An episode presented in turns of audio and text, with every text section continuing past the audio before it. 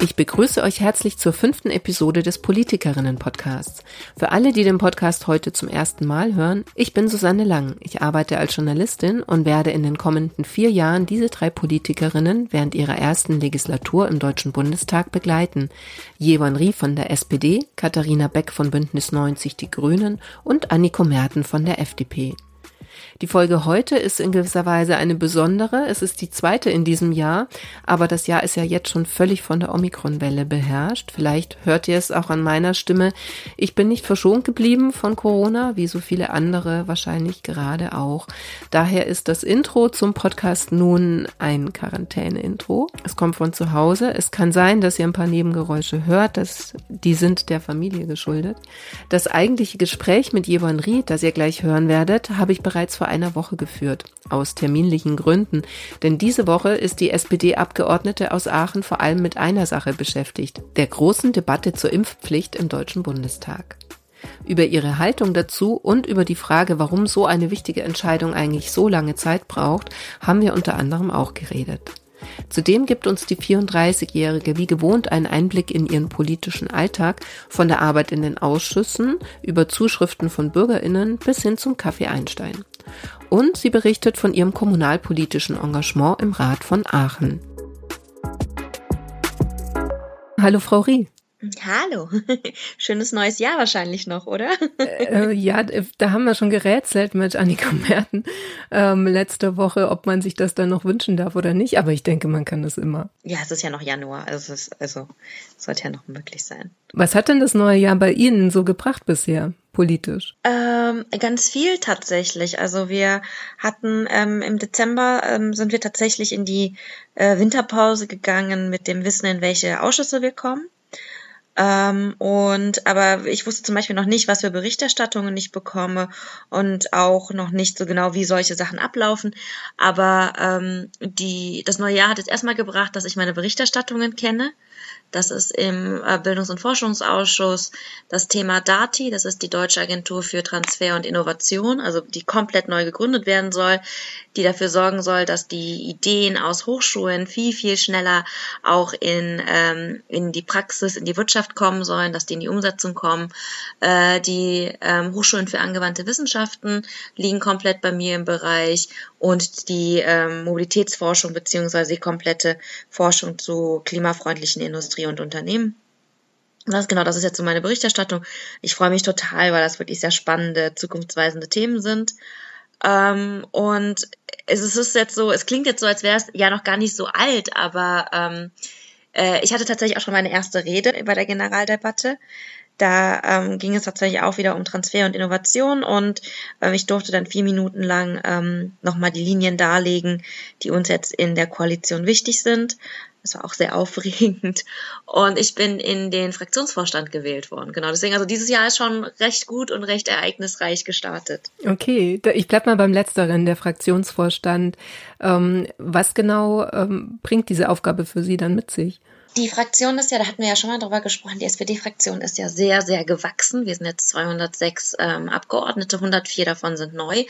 Und ähm, die letzten Wochen und Monaten waren natürlich für uns alle super aufregend. Ähm, für diejenigen, die bereits drin waren, einfach aus dem Grund, weil man ja ganz viele neue kennengelernt hat, für uns neue, weil wir überhaupt nicht wussten, was auf uns zukommt. Und ähm, genau, und jetzt wurde der Fraktionsvorstand auch schon durchaus so zusammengestellt, dass äh, mit mir und ähm, einer weiteren Abgeordneten auch zwei neue drin sind, äh, mit Verena Hubert als ähm, stellvertretende Fraktionsvorsitzende eine weitere neue Abgeordnete und da ist uns natürlich auch ein Anliegen, ähm, dass man da auch die Kommunikation nochmal enger macht, dass man auch nochmal darauf achtet, mit diesem Blick, was vielleicht auch junge Abgeordnete, neue Abgeordnete noch gar nicht kennen oder wissen können, dass man da einfach ähm, auch nochmal darauf achtet, alle mitzunehmen und die Stimmung beizubehalten, weil die Stimmung im Moment schon sehr, sehr gut ist. Das soll ja die nächsten drei Jahre auch so bleiben. Mhm. Das heißt, es klingt jetzt eher nach so einer Vermittlerrolle dann. Es ist ja eine, also der Fraktionsvorstand ist, ähm, also besteht ja aus 25 Personen plus dem geschäftsführenden Vorstand. Und ähm, dann in so einer kleineren Runde schon mal Sachen vorzudiskutieren, vielleicht auch nochmal Sachen einbringen zu können, Ideen einbringen zu können, ähm, Vorschläge beraten und diskutieren zu können, das ist dann natürlich schon sehr viel wert, weil natürlich eine Runde mit 206 Abgeordneten, ähm, da geht es ja vor allen Dingen um das operative Geschäft, wo es darum geht, das Plenum vorzubereiten, Ausschüsse vorzubereiten, äh, Gesetzesentwürfe nochmal durchzusprechen, sehr aktuelle, ak akute Sachen zu beraten. Und deswegen erhoffe ich mir eigentlich, dass der Fraktionsvorstand ähm, auch nochmal so Grundlagenarbeit leistet, die vielleicht schon weit im Voraus Dinge ähm, planen und auch angehen und auch für die Kommunikation innerhalb der Fraktion ähm, wichtig sind. Weil Sie jetzt angesprochen haben, die Jüngeren äh, sollten dann auch vertreten sein. Wird denn prinzipiell dann auf so Diversität geachtet oder wurde geachtet bei der Besetzung? Also jetzt auch im ähm, weiteren Sinne, nicht nur jung, alt, sondern was man sonst auch alles bedenken kann, Geschlecht, Herkunft und so weiter? Also Geschlecht immer. Also in der SPD gibt es ja durchaus eine Geschlechterquote. Ähm, bei den anderen Sachen würde ich jetzt persönlich sagen, wurde auch drauf geachtet. Ähm, es war schon sehr eine sehr durchmischte ähm, Gruppe, die jetzt auch gewählt worden ist. Und ich fand es auch sehr ähm, positiv, dass einfach auch ähm, alle ermutigt worden sind, dass wenn man sich das vorstellen kann, wenn man im Fraktionsvorstand mitarbeiten möchte, dass man ähm, kandidieren soll. Und das haben auch viele getan. Und das war eigentlich ein gutes Zeichen auch für die Fraktion, um auch nochmal zu signalisieren, wir sind bereit, Verantwortung zu tragen. Also und das, das zeigt sich ja jetzt auch ähm, mit neuen, mit jungen, mit weiblichen und auch mit, mit mehreren Abgeordneten, die vielleicht auch ähm, aus, aus verschiedenen Bundesländern kommen, aus verschiedenen Landesgruppen kommen. Ich glaube schon, also ich persönlich würde sagen, wir sind eine ganz gute Mischung. Das heißt, Sie haben auch kandidiert? Äh, genau, ich habe auch kandidiert, ja. Und wurden gefragt? Nee, ich habe tatsächlich selber ähm, überlegt, dass ich das gerne machen wollen würde und habe dann ähm, mit, ähm, mit meiner Landesgruppe gesprochen und ähm, habe das dann auch nochmal äh, mit ein paar anderen Abgeordneten abgestimmt, irgendwie, ob da noch weiteres Interesse ist, ob wir uns da vielleicht nochmal abstimmen sollten und ähm, habe das dann einfach, hab quasi meinen Hut in den Ring geworfen und hat, haben, glaube ich, auch viele gemacht. Es muss, man muss auch ähm, also ganz offen sagen, es haben auch mehr kandidiert, als es Plätze gab, aber es war irgendwie schön zu sehen. Also es ist ja immer, sonst ähm, gibt es ja dieses Klischee oder dieses Stereotyp, das dann schon ausgeklüngelt ist, welche Liste reinkommt und wer dann überhaupt gewählt werden soll. Das fand ich diesmal gar nicht. Es war sehr offen und dementsprechend haben wir auch sehr lange ähm, äh, gewählt und ausgezählt, aber das fand ich eigentlich ein schönes Zeichen auch. Also das hat alles, alles super funktioniert und ähm, jetzt freuen wir uns, ähm, mit der Arbeit zu starten. Äh, Gab es denn auch schon Konflikte? Inwiefern jetzt? Also das ist in äh, innerhalb der innerhalb der Fraktion, weil ähm, also Sie haben jetzt schon so äh, erzählt, dass die Stimmung auch gut ist und so, aber ich kann mir vorstellen, gerade eben 206 Abgeordnete, dass man dann gab es denn schon Sachen, wo man sagen dann vermitteln musste, ausgleichen musste, wo Themen zur Sprache kamen, wo es ein bisschen kontroverser wurde. Äh, kontroverser, also kontroverser in der Sache ähm, natürlich. Also es gibt ja gerade so viele Sachen, die einfach ähm, auch ähm, in der Gesellschaft intensiver diskutiert werden. Sei es die Impfpflicht, sei es jetzt verschiedene außenpolitische ähm, Entscheidungen, die auch anstehen. Ähm, das ist immer kontrovers, aber es ist nicht, also es ist nicht hart in der Sache, sondern tatsächlich, dass ähm, verschiedene Abgeordnete natürlich ihre Meinung einbringen oder auch die Sachen, die sie im Wahlkreis gehört haben.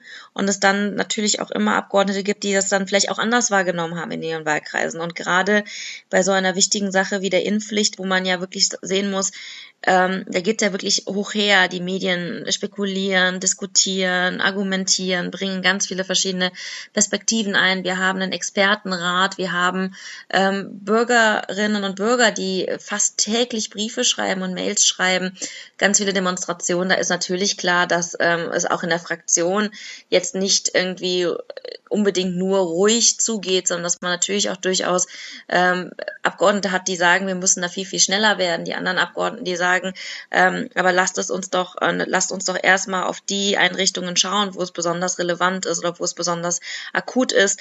Ähm, aber es sind jetzt keine Sachen, wo, wo es wirklich persönlich wird, sondern ähm, was uns im Moment eint, ist dieser Wille und auch dieses, dass man voneinander weiß, dass man gemeinsam was erreichen möchte und dass es uns ja um dasselbe Ziel geht. Wir wollen die Impfquote erhöhen. Wir wollen, dass diese Pandemie vorbei ist in dem Fall.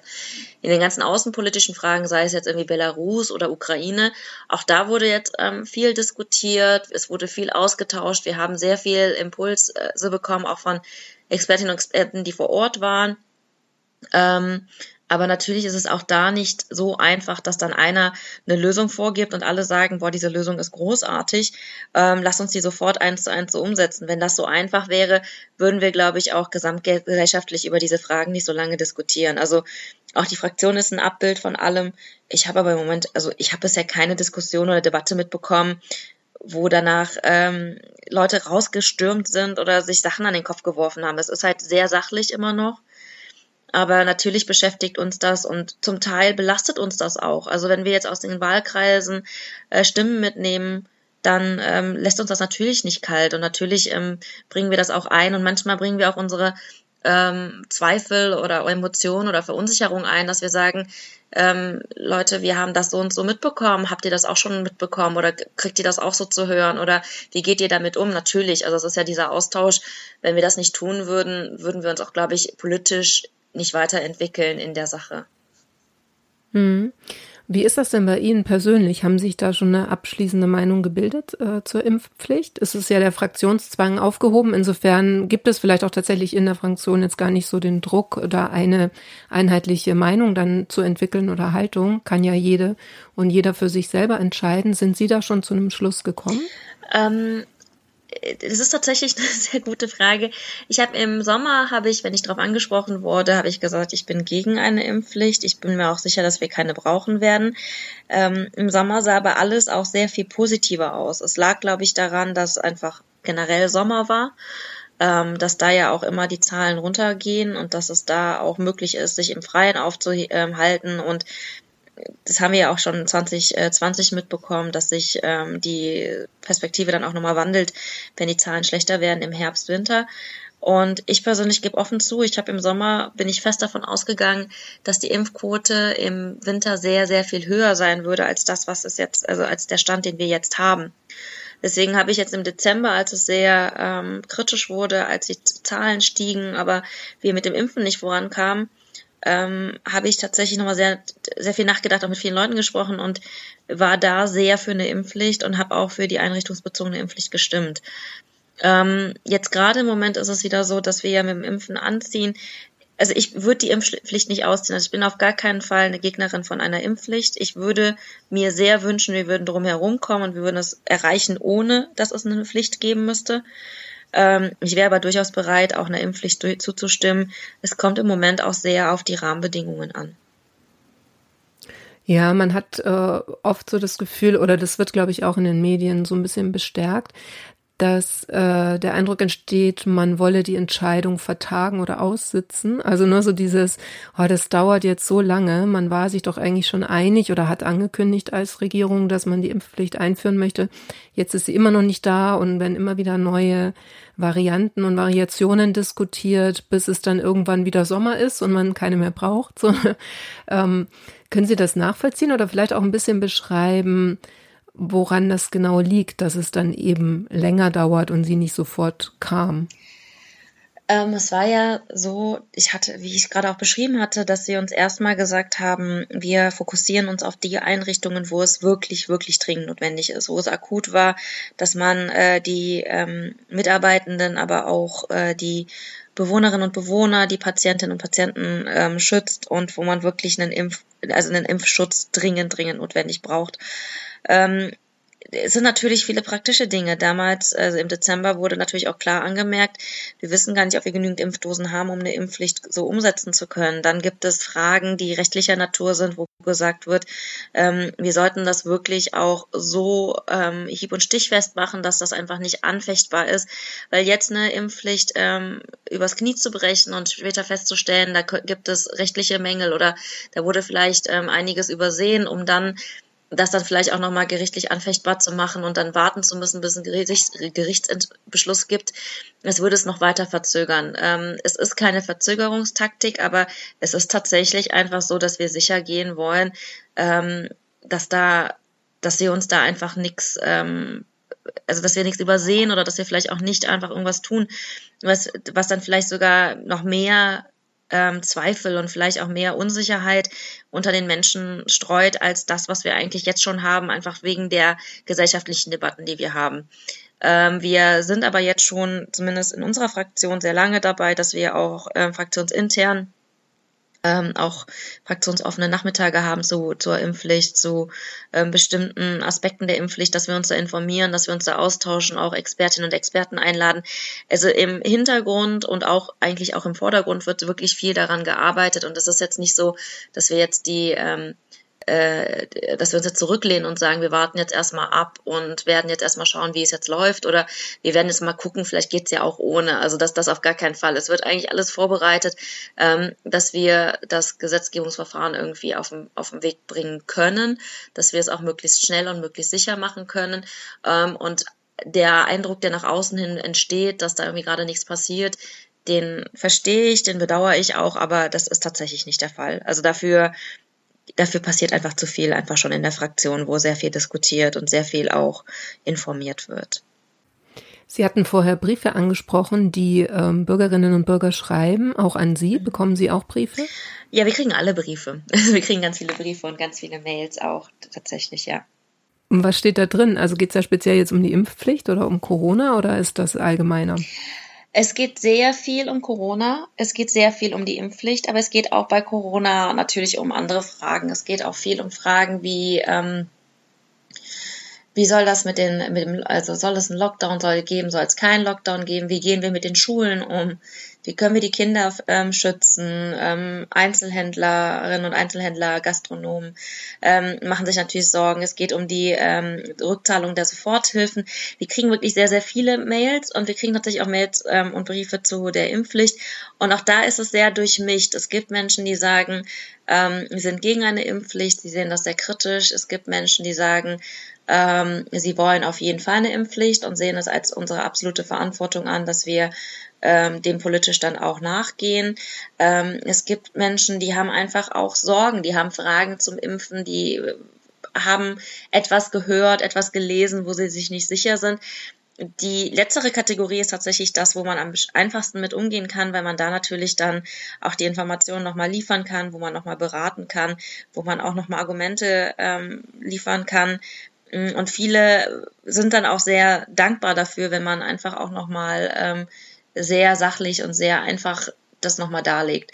Ähm, die anderen, die zur Impfpflicht schreiben, die dann für oder wider sind, da ist es natürlich schwierig. Da ist es genauso wie jetzt in diesem Gespräch, dass ich dann auch nochmal darlege, dass es auch bei mir kein direktes Ja oder ein direktes Nein war, sondern dass es sich bei mir auch entwickelt hat und es liegt halt auch an uns allen. Also wir haben alle gehofft, dass es anders gehen würde.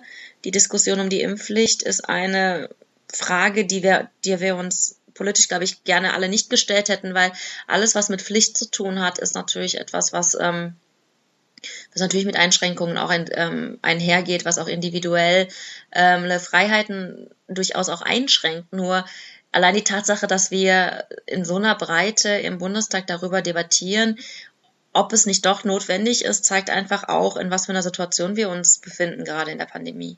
Ist eigentlich auch erstaunlich, dass die Tatsache, dass eine Debatte geführt wird, gerne mal als eher negativ äh, beschrieben oder wahrgenommen wird. Das ist so mein Gefühl. Also wenn man dann so zurückguckt, diese Beispiele gab es jetzt ja auch häufiger bei der Einführung der Gurtpflicht ne, oder Masernimpfung oder so. Es gab ja immer Debatten. Es gab ja nie einen Moment, wo eine Pflicht eingeführt worden wäre, wo alle geschrien hätten, juhu, wir freuen uns über eine neue Pflicht. Und gleichzeitig wird es aber immer so dargestellt, als wäre eben die Tatsache, dass man debattiert oder sich ganz viele Meinungen reinholt oder auch die Gegenmeinung zählen lässt, als wäre das immer so ein Zeichen von Schwäche, weil es dann eben nicht schnell genug geht.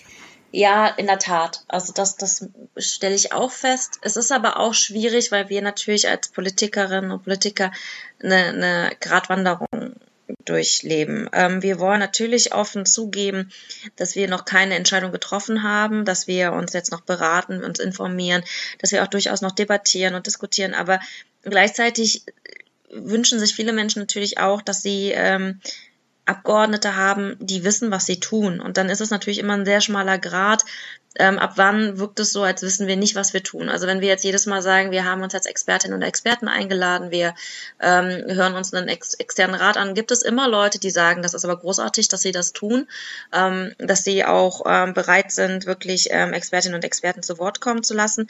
Es gibt aber auch immer Menschen, die sagen, ja, aber müssten sie das denn nicht selber wissen oder ähm, habe ich sie nicht dafür gewählt, dass sie diese Entscheidung treffen.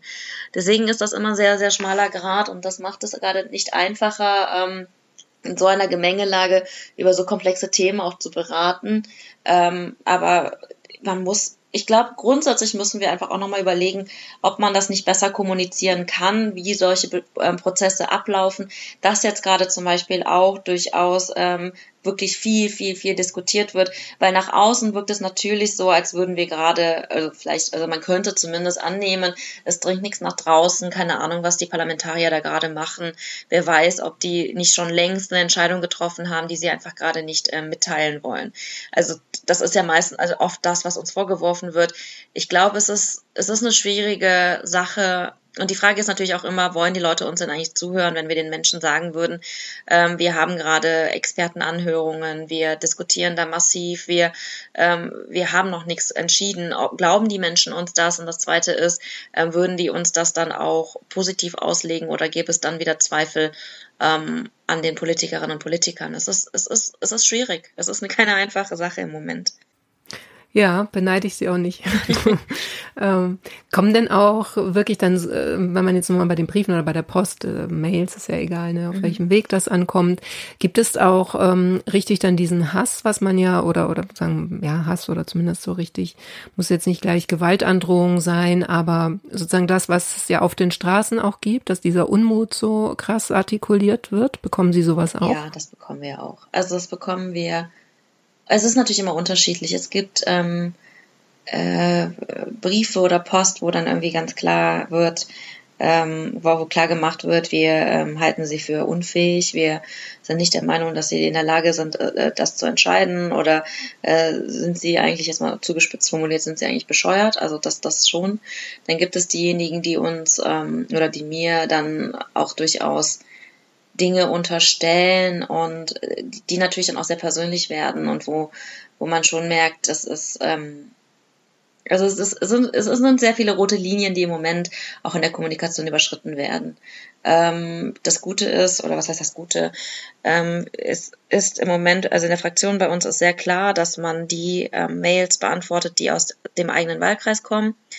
Ähm, das heißt, wenn ich jetzt Mails bekomme aus anderen Wahlkreisen, leiten wir sie weiter. Die, wir wissen aber auch immer, dass die dann auch bearbeitet werden. Ich übernehme dann alles auch, was aus meinem Wahlkreis kommt. Und dadurch muss man sich nicht jede, jeden Brief so zu Herzen nehmen. Das, das ist schon, das macht es ein bisschen einfacher, weil jeden Brief wirklich zu Herzen zu nehmen und zu überlegen, wie geht man mit jedem Vorwurf, mit jedem Angriff um, das zermürbt schon. Also deswegen ist diese Aufteilung ganz gut, dass ähm, alle, die uns schreiben, kriegen eine Antwort, aber die kriegen dann meistens aus einer, jeder, also aus unserer Fraktion eine Antwort, nämlich von der ähm, Person, die den Wahlkreis betreut oder die den, den Ort betreut. Und ähm, das, das hilft, das hilft tatsächlich. Und es hilft auch, dass es dann immer wieder mal Austausch gibt, dass uns die ähm, Fraktionsreferentinnen und Referenten auch nochmal helfen, da sachlich drauf zu reagieren, weil manchmal sieht man halt auch vor lauter ähm, Emotionen in der Post ähm, gar nicht mehr, worum es den ähm, demjenigen oder der dem Bürger oder der Bürgerin ging und da einfach nochmal drüber zu schauen mit jemandem, der noch mehr in dem Thema drin ist und dann zu sagen, was würdest du jetzt antworten oder was was kann man denn dazu noch sagen, das das hilft auf jeden Fall. Ist das denn, also ich habe gerade gerätselt, wie man überhaupt auf die Idee kommt, Ihnen äh, zu schreiben, wenn man gar nicht in Ihrem Wahlkreis ist. Also kommt das dann häufig vor? Also das ja. klingt dann ja. so willkürlich, dann will einfach jemand dann quasi den Mülleimer auskippen, egal Ja, wo. nee, es gibt auch Leute, die schreiben einfach allen Abgeordneten. Also es ist, also man muss wirklich sagen, das sind Menschen, die wollen unbedingt unbedingt gehört werden. Also ist, ich habe da auch sehr großen Respekt vor, weil die suchen sich dann wirklich die, Ab die Mailadressen von sämtlichen Abgeordneten raus und schicken dann ähm, diese Mail an alle, an alle Fraktionen, an alle Abgeordneten, egal welcher Wahlkreis. Und da muss man natürlich auch das ernst nehmen und sagen, okay, wenn jemand sich die Mühe macht, 736 Abgeordnete sich rauszuziehen und da ähm, das, die anzuschreiben, natürlich ist, ist das dann ist da auch sehr viel Emotion bei und sehr viel ähm, Nachdruck, wo man dann irgendwie auch sagen muss, okay, das, das nehmen wir durchaus auch ernst. Ähm, gleichzeitig wissen wir natürlich auch, dass es ähm, in bestimmten Kreisen ähm, einmal jemand diesen Verteiler aufgebaut hat und der Verteiler auch weitergegeben wird. Äh, nichtsdestotrotz, ähm, wir nehmen, also wir nehmen eigentlich alles ernst.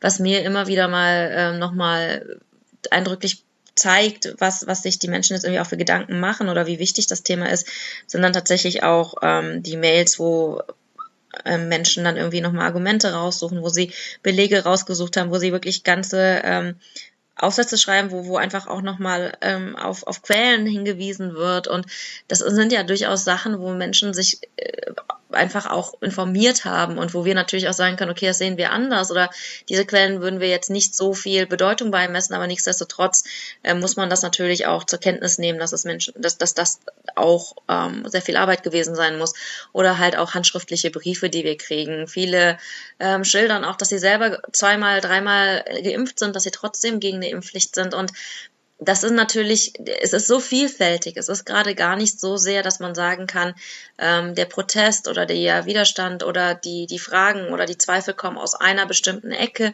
sondern es ist ganz unterschiedlich und die Argumente sind auch völlig unterschiedlich. Und deswegen ähm, ist es halt unsere Aufgabe, da jetzt wirklich auch ähm, wirklich einzeln, so gut es geht, drauf einzugehen und zu versuchen, den Leuten auch nochmal darzulegen, wie unsere Arbeit funktioniert und dass wir natürlich das alles mitnehmen in unsere Beratungen, auch in unsere ähm, Abwägungen. Ähm, so viel wie es, also ich weiß aber allerdings nicht, wie viel es wert ist, ob das wirklich bei den Leuten ankommt, ob das, ob das vielleicht auch registriert wird, wenn wir das schreiben. Aber wir versuchen es auf jeden Fall. Haben denn Ihre Erfahrungen jetzt in Berlin, ist ja jetzt so, so seit September, paar Monate schon dazu geführt, dass äh, sich Ihre Perspektive als Ratsfrau verändert hat? Sie sind ja in Aachen auch noch im, im Rat, also Stadtrat. Es ist, ähm, also unverändert kann es natürlich nicht sein, weil man, weil ich jetzt auf einmal so viel Impulse kriege und so viel, ähm, also wirklich einfach so viel mitbekomme und dann einfach zu sagen, ich mache jetzt so weiter wie bisher, das kann einfach, ich glaube, das ist einfach gar nicht möglich. Ähm, Gerade auch bei dieser ganzen Corona-Frage, bei den Impf Impffragen, ähm, ich bringe einfach noch mal ein bisschen mehr mit, dass ich dann irgendwie auch in den Fraktionssitzungen ähm, der Ratsfraktion einfach sagen kann, ähm, ich kriege aus ganz Deutschland diese Mails und das und das sind die Argumente, dass man das einfach auch noch mal aus einer anderen Perspektive beleuchtet und einfach das noch mal einbringt, dass man auch noch mal zeigt oder dass ich noch mal sagen kann, ähm, es ist kein Aachen-spezifisches Problem. Und das ist, glaube ich, auch ganz gut, wenn wir da gemeinsam mit den anderen Kommunen schauen, wie, ob man das lösen kann oder wie man da am besten vorgeht.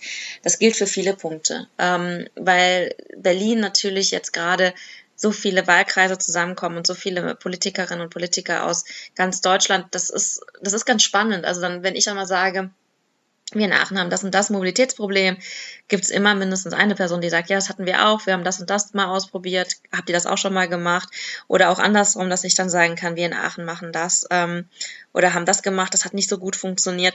Und das macht halt Spaß. Das ist, das ist, glaube ich, auch das, was ähm, gerade im Moment äh, für mich auch unglaublich spannend ist, weil man auf einmal so viele Leute kennenlernt, die, äh, die einfach äh, super tolle Ideen hatten und die auch Initiativen und Engagement zeigen in Bereichen, wo wir vielleicht gerade dicke Bretter bohren und die, Bo die Bretter sind bei denen aber schon durchgebohrt. Das ist schon ganz spannend.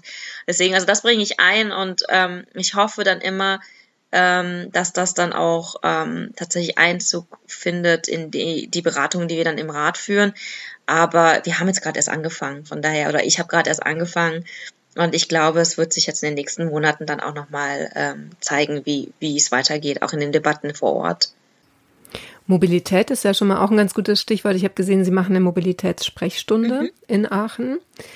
Können Sie das ein bisschen beschreiben? Was findet da genau statt? Es ist ganz lustig. Ähm, also es ist ein Kollege von mir ähm, von den Piraten. Die sind ähm, zusammen mit Volt und der UWG eine Fraktion.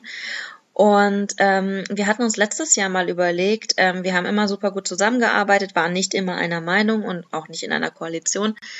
Ähm, wir haben einfach festgestellt, dass ähm, bei verschiedenen Verkehrsthemen die Bürgerinnen und Bürger ähm, ganz viel äh, Fragen haben, aber auch ganz viele Meinungen ganz viele Anregungen, diese aber ganz häufig auch verloren gehen, weil ähm, die, die Ausschusssitzungen in Aachen sind nicht darauf ausgelegt, dass ähm, Bürgerinnen und Bürger zur, zur Sprache kommen, also, äh, also was sagen dürfen. Sie haben keinen mit äh, kein Rederecht so. Ähm, und deswegen haben wir dann gesagt, wir machen mal eine Sprechstunde. Wir haben letztes Jahr angefangen und ähm, es war, wir waren ein bisschen überwältigt, wie viele Leute dann bei den ersten Malen da waren. Ähm, es war ganz, es war super spannend, weil wir auch sehr viel gelernt haben. Ähm, manchmal ist es ein bisschen mehr wie so ein Podcast, dass Matthias und ich dann diskutieren und miteinander sprechen. Und manchmal ist es tatsächlich so, dass wir sehr viel zuhören und sehr viel von den Bürgerinnen und Bürgern hören, was sie sich wünschen würden, was sie, ihnen aufgefallen ist. Wir geben dann immer ein Thema vor. Ganz häufig weichen wir auch von dem Thema ab, weil einfach äh, das Interesse dann groß ist, dass man dann von Hölzchen auf Stöckchen kommt. Aber ähm, wir machen es jetzt seit einem Jahr. Unterschiedlich viele Leute. Gestern in der Sprechstunde waren sechs Leute. Es gibt dann immer wieder mal Sprechstunden, da sind dann 30. Es kommt immer aufs Thema an, es kommt auch ein bisschen auf die Uhrzeit oder auf die, das Datum an. Ähm, es ist tatsächlich im wahrsten Sinne des Wortes eine Sprechstunde. Es ist wirklich, ähm, wir sind da ganz offen und gehen da rein und kriegen eigentlich eine gute Rückmeldung. Es macht auch echt Spaß. Das heißt, das findet über Zoom statt oder genau. über einen anderen Anbieter, also online. Und ist das die Idee, dann ähm, nach Corona das auch vor Ort mit in Anwesenheit zu machen oder ist es jetzt absichtlich ein Online-Format? Also wir haben tatsächlich ähm, im Sommer, als es ein bisschen besser ging und man auch mal im Biergarten sitzen konnte, haben wir einen in Präsenz gemacht, da hatten wir einen Gast. Ähm, das, seitdem haben wir gesagt, vielleicht ist dieses digitale Format auch ein bisschen das, was es attraktiv macht, dass man ähm, auch mal nebenbei einfach mal zuhören kann, ohne dass man ähm, groß sich aus dem Haus bewegen muss. Man kann nebenbei irgendwie kochen, bügeln, äh, man kann äh, die Füße hochlegen, man kann auch mal zwischendurch Kinder ins Bett bringen oder so. Also das, das hat, macht, glaube ich, schon so ein bisschen den Reiz aus. Und das haben wir, glaube ich, auch während Corona alle gelernt, dass ähm, digitale Formate nicht unbedingt immer nur Plan B sein müssen, sondern wirklich auch sehr viele ähm, positive Begleiterscheinungen haben. Deswegen ähm, ich glaube, wir tendieren so ein bisschen dazu, es eher digital so weiterzuhalten. Ähm, wir werden es sehen. Es ist aber im Moment schon ganz spannend, weil ich habe, wir hatten ein bisschen Angst, ob es weiterzuführen ist, wenn ich in Berlin bin. Aber das digitale Format macht das natürlich möglich. Also ich habe mich jetzt schon zweimal oder so aus Berlin zugeschaltet und ähm, es macht, es macht super Spaß und jetzt ist natürlich noch ganz spannend, weil einige natürlich auch fragen, wie läuft es denn in Berlin? Ich konnte gestern ähm, berichten, dass ich mir jetzt selber, dass ich mir jetzt eine BVG-Karte gekauft habe, dass ich jetzt quasi auch ähm, ein Abo habe für den ÖPNV und wie das irgendwie in Berlin so funktioniert, wie lange die Beantragung gedauert hat und so. Das hat sicher länger gedauert, oder? Dann ja, das in der Tat. als in Aachen. ja, das war auch ähm, gar nicht so einfach und ja, deswegen. Aber ich, ähm, wir haben gestern tatsächlich darüber gesprochen, ob man, ähm, wenn man so eine Karte hat, also wenn man so ein Abo hat, wo man jederzeit einsteigen, aussteigen kann, ob das das Mobilitätsverhalten ändert. Und ich muss sagen, ja. Ähm, seitdem ich die Karte habe, fahre ich viel mehr einfach mal mit dem Bus. Also es ist ähm, es wird ja häufig darüber gesprochen, dass wir diesen Fahrdienst haben als Abgeordnete. In den ersten Wochen bin ich auch sehr viel Fahrdienst gefahren, was aber auch daran lag, dass man sich nicht so mit den Alternativen auseinandergesetzt hat, dass man sich gar nicht so gut auskannte, dass es manchmal auch zeitlich eng wurde.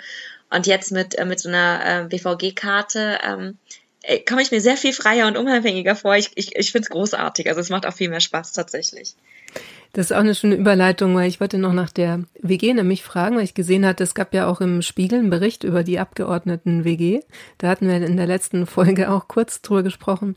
Ähm, das fand ich ja ganz schön, sozusagen auch diesen, äh, diesen einen Punkt, ne, wo die Maklerin nicht glaubte, dass sie das verdienen pro Monat, sondern dachten, das wäre das äh, Jahresgehalt. Ähm, ist das für Sie selber auch eine große Umstellung? Also ein bisschen jetzt wie mit dem BVG-Ticket und dem Fahrdienst, weil äh, ich meine, vorher hatten Sie ja auch keinen Fahrdienst zur Verfügung jetzt, bevor Sie im Bundestag waren. Ähm, ist das eine große Umstellung oder ist das eigentlich auch so eine fremde Welt, dass Sie dann eben so ein bisschen bildlich gesprochen sich doch wohler fühlen, wenn Sie in den Bus einsteigen? Also es ist eine fremde Welt. Ich hoffe auch ganz dass es noch sehr, sehr lange eine fremde Welt bleibt. Also dass es immer noch etwas ist, wofür man dankbar ist und was auch nicht normal ist. Ähm, dafür sind aber auch die ähm, Tage dann oder die Wochen im Wahlkreis immer sehr hilfreich. Aber also ich habe immer gesagt, ich wünsche mir, dass ich nach vier Jahren es immer noch für normaler halte, dass ich in Aachen irgendwie gucken muss, wie ich ähm, von A nach B komme, als dass ich in Berlin einfach zum Hörer greife und dann wirklich ähm, jederzeit äh, gefahren werden kann. Und die, ähm, die Mitarbeitenden beim Fahrdienst, die sind großartig, die sind super ähm, freundlich, die wissen, also ich, die haben irgendwie auch einen Sinn dafür zu wissen, möchte man sich jetzt unterhalten, möchte man jetzt irgendwie lieber die Ruhe haben. Es ist, es ist irgendwie super, super angenehm. Ähm, aber dann kommen so Sachen dazu wie, ähm, dann wird einem die Tür geöffnet und die Tür auch wieder geschlossen. Und es ist dann immer sehr unangenehm, also am Anfang war es mir echt unangenehm, weil ich immer dachte, oh, sie müssen doch jetzt nicht extra aussteigen, ich kann doch selber die Tür öffnen und die Tür auch wieder zumachen. Und das sind so Punkte, die möchte ich mir schon bewahren, weil ich finde, äh, die Tatsache, dass mir jemand die Tür öffnet. Ich finde es manchmal, wenn man alle, alle Hände voll zu tun hat und wirklich alles, ein Handy in der Hand hat und äh, eine Tasche und noch eine Tasche und, und also gerade irgendwie alles gerade sehr stressig ist, ähm, bin ich immer super dankbar, wenn es dann diese Unterstützung gibt, ähm, dass dann irgendjemand aussteigt und irgendwie mir wenigstens eine Sache abnimmt, bevor es runterfällt.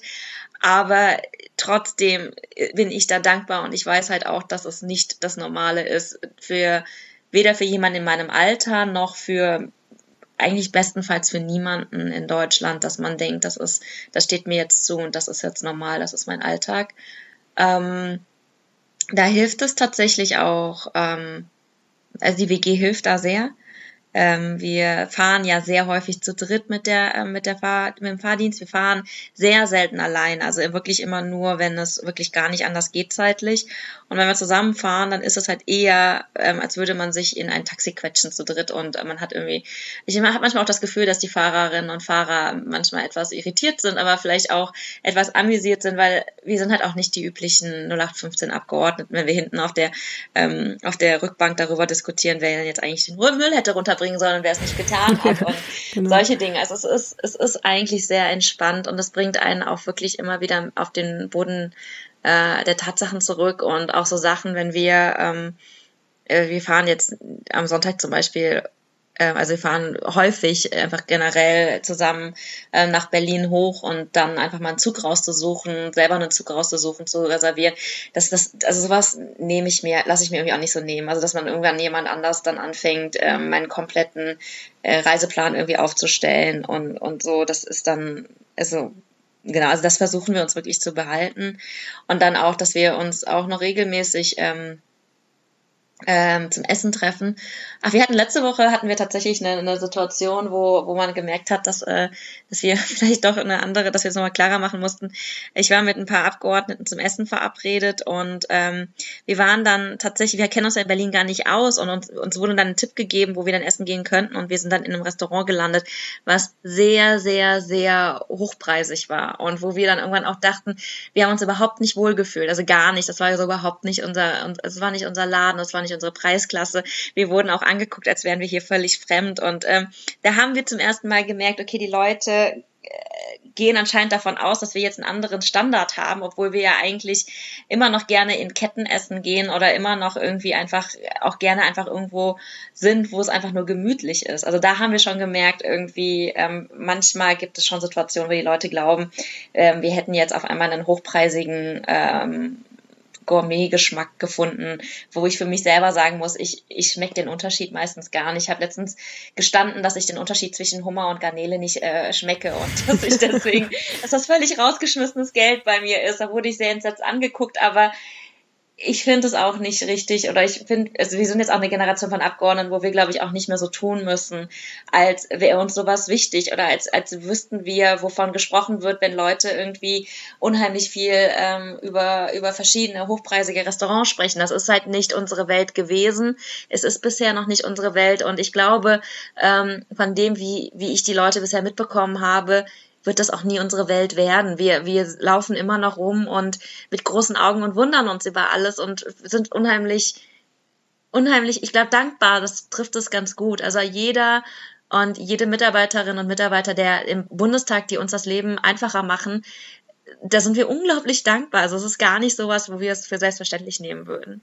Ja, das ist interessant mit der Generation, weil ich jetzt auch eher vermutet hätte, dass es vielleicht daran liegt, wie viele Legislaturperioden man schon im Bundestag ist, bis man irgendwann so ja, also akklimatisiert ist und, und das äh, Umfeld quasi so sich so angepasst hat, ob man das dann möchte oder nicht. Aber so wie Sie es beschreiben, ist es ja tatsächlich eher eine Einstellungsfrage oder eine, eine Lebenseinstellungsfrage.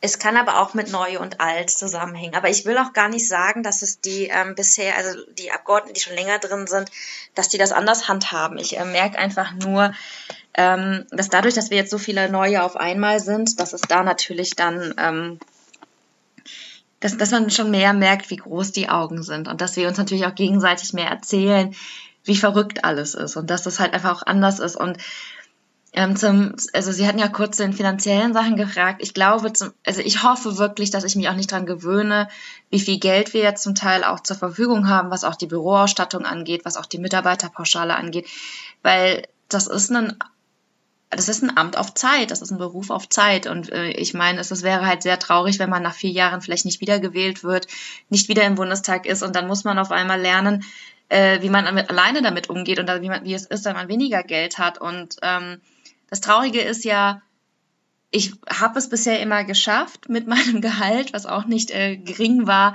über die Runden zu kommen. Es wäre halt schade, wenn man sich innerhalb von vier Jahren so darin gewöhnt, dass man dann auf einmal irgendwie nur unzufrieden ist, weil, weil, weil man was anderes gewöhnt war. Also das sind so Punkte, ähm, wo ich mir vorgenommen habe, wirklich auch sehr streng mit mir selber zu sein. Ich, ich weiß, dass das eine große Herausforderung ist und ich weiß auch, dass das menschlich sehr, sehr schwierig ist, sich dazu zu zwingen, sich nicht dran zu gewöhnen, aber mir wäre es mir wär's wichtig, dass, man, dass ich mich nicht dran gewöhne und dass es für mich immer noch was Besonderes bleibt, auch nach vier Jahren, nach acht Jahren oder nach zwölf Jahren. Vielleicht ist auch so ein Punkt, ob man wirklich Berufspolitikerin oder Berufspolitiker sein möchte, Zeit seines Lebens. Also es gibt ja denke ich, auch diese Berufs- oder Karriereplanung, die das dann auch vorsieht, nichts anderes äh, zu machen, vorher und nachher auch nicht. Vielleicht ist das auch nochmal ein Unterschied.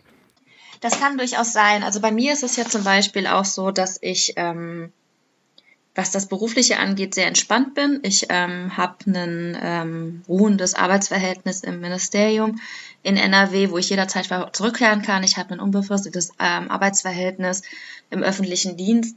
Das heißt, ich habe gar nicht so diese diese Angst, dass ich sage, okay, was ist, wenn ich nicht wiedergewählt werde? Oder was ist denn, ich muss dann halt irgendwie wirklich dann anfangen, was Neues zu suchen oder vielleicht ähm, was auch immer. Also es ist keine Unsicherheit da. Natürlich ist es dann eine ganz andere Position, in die man dann nochmal reinkommt. Man ist dann ähm, Angestellte und so, aber trotzdem, mir hat der Job ja auch Spaß gemacht. Und ähm, das meine ich halt mit, dass, dass man sich dadurch nicht versauen lassen sollte. Also dass man dann nicht irgendwie wirklich völlig verdorben dann irgendwie sagt, boah, ich habe überhaupt keine Lust als Angestellte oder als Referentin zu arbeiten und möchte mir von niemandem was sagen lassen oder ich bestehe darauf, dass immer ähm, ich selber meine, meine Mitarbeiterinnen und Mitarbeiter haben, die mir alles irgendwie organisieren. Das, das will ich mir halt, das will ich einfach für mich selber nicht. Wie andere Leute damit umgehen, das müssen sie, glaube ich, selber wissen.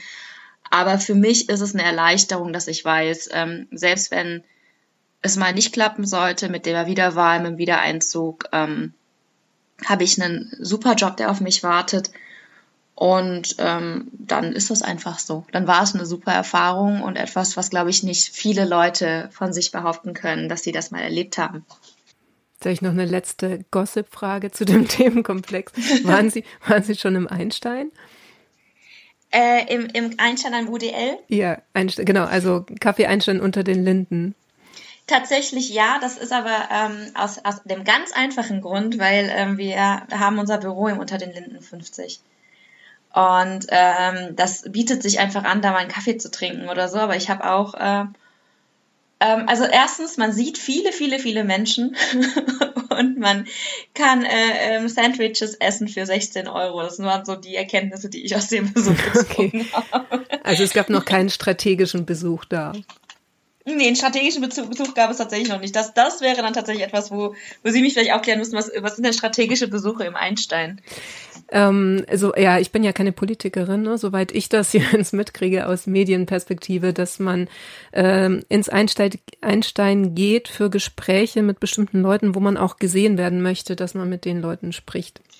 Achso, ja, also die Gespräche habe ich tatsächlich gesehen, weil also das fand ich auch sehr spannend, weil wenn man im Einstein sitzt, sitzt sieht man ganz viele Leute, die man irgendwoher kennt, das tatsächlich ja. Aber ich war noch nicht Teil eines Gesprächs, ähm, wo man gesehen werden wollte.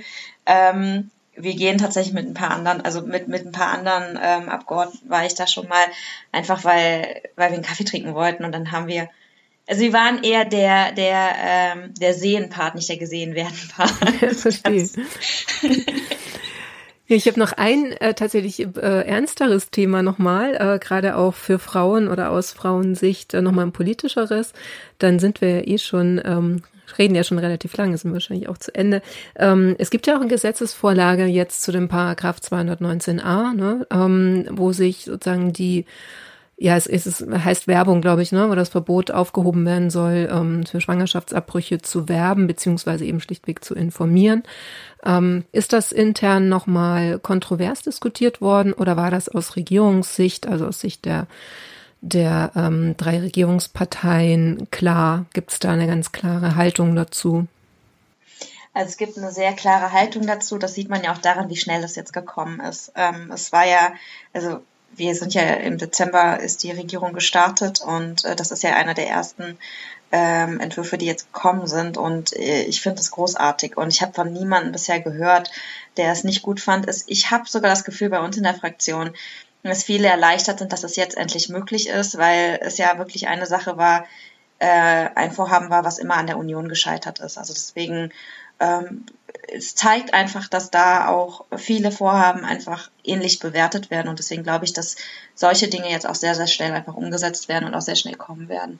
Und es ist auch schön, dass dann äh, sowas also wirklich Wichtiges auch für Frauen, aber auch ähm, und grundsätzlich auch für Ärztinnen und Ärzte jetzt als erstes auf den Weg gebracht wird. Und ähm, ich glaube, es ist ein gutes Signal einfach für die nächsten vier Jahre. Weil Sie meinten solche Sachen, ähm, welche noch? Also gibt es noch welche, die demnächst sofort vorgelegt werden? Naja, wir haben ja, ähm, also ich weiß jetzt nicht, ob es jetzt sofort vorgelegt wird. Also was vorgelegt werden soll dieses Jahr auf jeden Fall ist ja ähm, die 12 Euro Mindestlohn. Ähm, aber was ich mit solchen Sachen meinten, war einfach dieser gesamte gesellschaftspolitische Teil, ähm, wo es einfach auch um Selbstbestimmung geht, wo es ähm, äh, tatsächlich auch um Staatsbürgerschaftsrecht geht und so. Da, da waren wir uns einfach in der Ampel sehr einig. Da waren wir uns auch sehr einig, dass da einfach sich sehr viel ändern muss und einfach auch ein Zeichen rausgehen sollte. Und deswegen gehe ich persönlich davon aus, von dem, was wir bisher mitbekommen haben, ähm, dass das Punkte sein werden, die intern weniger diskutiert werden als die letzten Jahre über. Was wird denn so in den nächsten Wochen für Sie persönlich nochmal ein sehr wichtiges Thema oder vielleicht das Wichtigste? Können Sie das schon absehen? Das ist, glaube ich, unglaublich schwierig im Moment zu, äh, zu, zu sagen, weil ähm, natürlich also es wird alles überschattet durch die Impfpflicht und durch Corona und was da auch noch alles kommen kann. Und dann kommt natürlich auch immer die Frage, ähm, was passiert jetzt auch noch außenpolitisch? Da stehen ja auch noch ein paar Entscheidungen an, je nachdem, wie sich das entwickelt. Ähm, aber gerade jetzt im Wissenschaftsbereich ähm, wird es auch nochmal darum gehen, dass wir zum Beispiel auch über die BAföG-Reform reden werden und über verschiedene Aspekte, die, die da auch einfach ähm, zum Beispiel auch gute Arbeit in der Wissenschaft oder ähnliches. Und ähm, da ist natürlich die Frage, wird das alles jetzt noch dieses Jahr kommen? Aber auch da werden wir einen Zeitplan vorlegen, nehme ich an, und ähm, werden da auch vieles abarbeiten. Und ähm, genau, ich bin eigentlich sehr optimistisch, dass einiges jetzt auch passiert. Prima, ja, da werden wir vielleicht dann auch im Februar bei der nächsten Folge nochmal ein bisschen was hören, wenn sich da was weiterentwickelt hat. Na, erstmal für das Gespräch jetzt vielen Dank. Genau, danke Ihnen. Und ähm, es waren wieder sehr viele spannende Fragen und ich bin gespannt, was sich in den nächsten vier Wochen dann tut. Ja, genau, sind, sind wir auch. Vielen Dank nochmal und bis dann. Gerne, tschüss. Danke auch euch fürs Zuhören. Wenn ihr mehr Infos zu dem Projekt oder zu anderen Folgen bekommen möchtet, könnt ihr euch gerne auf der Webseite www.diepolitikerinnen.de umsehen. Dort findet ihr auch Möglichkeiten, wie ihr uns unterstützen könnt oder wie ihr auch gerne mitdiskutieren könnt, wenn ihr mögt. Schreibt uns, lasst uns eure Fragen zukommen und teilt und empfehlt den Podcast gerne weiter. In zwei Wochen, hoffentlich dann schon etwas Omikron befreiter, geht es dann weiter mit der nächsten Folge und dann spreche ich mit Katharina Beck von Bündnis 90 Die Grünen. Bis dahin, bleibt gesund und macht's gut.